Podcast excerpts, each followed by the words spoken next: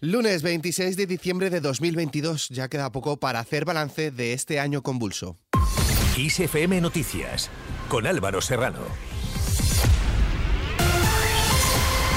El presidente del gobierno, Pedro Sánchez, hará este martes balance político y económico de 2022 y expondrá sus expectativas para los próximos meses en una comparecencia en el Palacio de la Moncloa a algo menos de un año de que se celebren las próximas elecciones generales.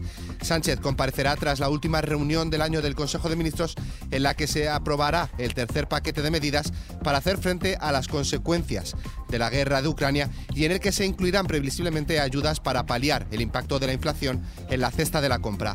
Ante esto, la Dirección Nacional del Partido Popular ha retado al presidente del Gobierno, Pedro Sánchez, a aprovechar su comparecencia de mañana para aclarar si va a permitir que se celebre un referéndum en Cataluña en 2023 como pago a sus socios independentistas. Y es que el Partido Popular cree que los grandes acuerdos que pide el rey son imposibles con el Partido Sanchista.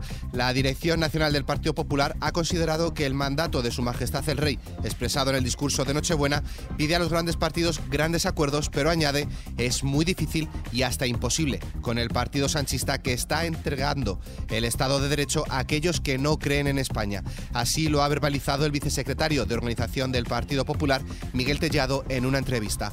Por su parte, el coordinador general del Partido Popular, Elías Bendodo, ha sostenido que el presidente del gobierno, Pedro Sánchez, no puede ni quiere hablar con el líder de la oposición, Alberto Núñez Feijóo, porque no se le permite desde Podemos, Esquerra Republicana Catalana y EH Bildu y se atreve a vaticinar que se rompería el Ejecutivo si se diese el diálogo entre ambos líderes. Bendodo además ha hablado así del precio de la cesta de la compra. La cesta de la compra cada vez está más cara. Las familias cada vez le cuesta más llegar a final de mes y en los productos básicos el Partido Popular viene pidiendo una reducción del IVA. Mañana tiene una gran oportunidad el presidente del Gobierno de anunciar su reducción también. Podemos presiona al PSOE sobre vivienda. La secretaria general de Podemos y ministra de Derechos Sociales y Agenda 2030, Ione Belarra, ha indicado a un día de que el Ejecutivo apruebe el nuevo paquete de medidas anticrisis que la mejor noticia de esta Navidad para mucha gente sería que el gobierno congele los alquileres y las hipotecas a tipo variable. Así lo señaló en su perfil de Twitter subrayando la necesidad de que el PSOE entienda que este es el principal gasto de la mayoría de familias. Escuchamos a Lidia Berstrinch, secretaria de la organización de Podemos. Creemos es que es importantísimo prorrogar el escudo social para que siga habiendo protección en los próximos meses para todas las familias. Estamos ahora en el proceso de la negociación, no está siendo una negociación fácil. Nosotros proponemos una serie de medidas que creemos que son eh, imprescindibles para que las familias tengan una mejor economía. La primera tiene que ver con el pago del alquiler, que es el, mayor gasto que realizan las familias.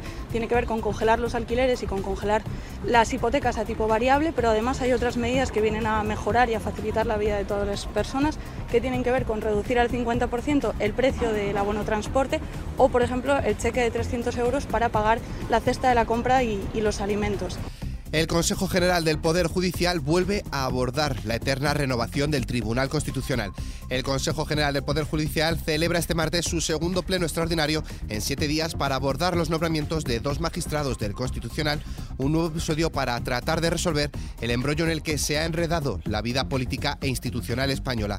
Una crisis que ha fracturado en dos al órgano de gobierno de los jueces y que los socios del Ejecutivo pretenden desencallar mediante una ley que cambie las mayorías necesarias para sacar adelante la votación. En cuanto a la economía, la electricidad subirá mañana martes un 41,6% hasta los 113,72 euros el megavatio hora, volviendo a niveles de hace 10 días y superando los 100 euros tras unas jornadas de fuertes altibajos. El precio más alto será entre las 7 y las 8 de la tarde, mientras que el más bajo se dará entre las 4 y las 5 de la madrugada. En clave internacional aumentan las tensiones entre las dos Coreas. Las autoridades de Corea del Sur han denunciado que varios drones norcoreanos han atravesado la frontera y han desplegado aviones y helicópteros para proceder a su derribo. El suceso es el primero de este tipo desde 2017 y tiene lugar tras los últimos disparos de misiles balísticos por parte de Pyongyang, incluidos dos de corto alcance lanzados durante la jornada del viernes. Por otro lado, el presidente ruso Vladimir Putin cierra hoy el año con una cumbre informal de aliados del espacio postsoviético, escenario en 2022 de numerosas tensiones geopolíticas, especialmente debido al conflicto en Ucrania. Mientras tanto, el gobierno de Rusia ha subrayado que sus tropas continúan en una ofensiva exitosa en la región ucraniana de Donetsk, situada en el este del país y anexionada por Moscú en septiembre, antes de asegurar que ha tomado posiciones ventajosas durante los últimos combates. Y terminamos con nuestra hoja cultural.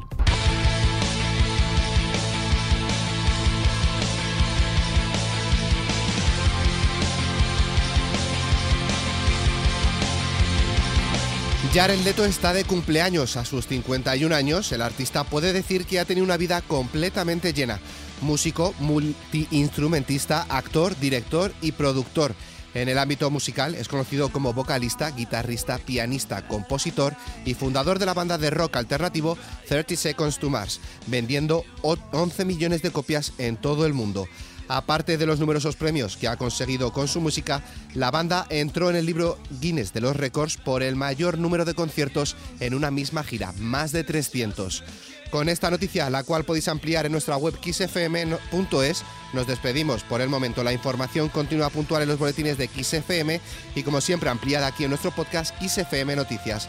Con Sara Delgado en la realización, un saludo de Álvaro Serrano.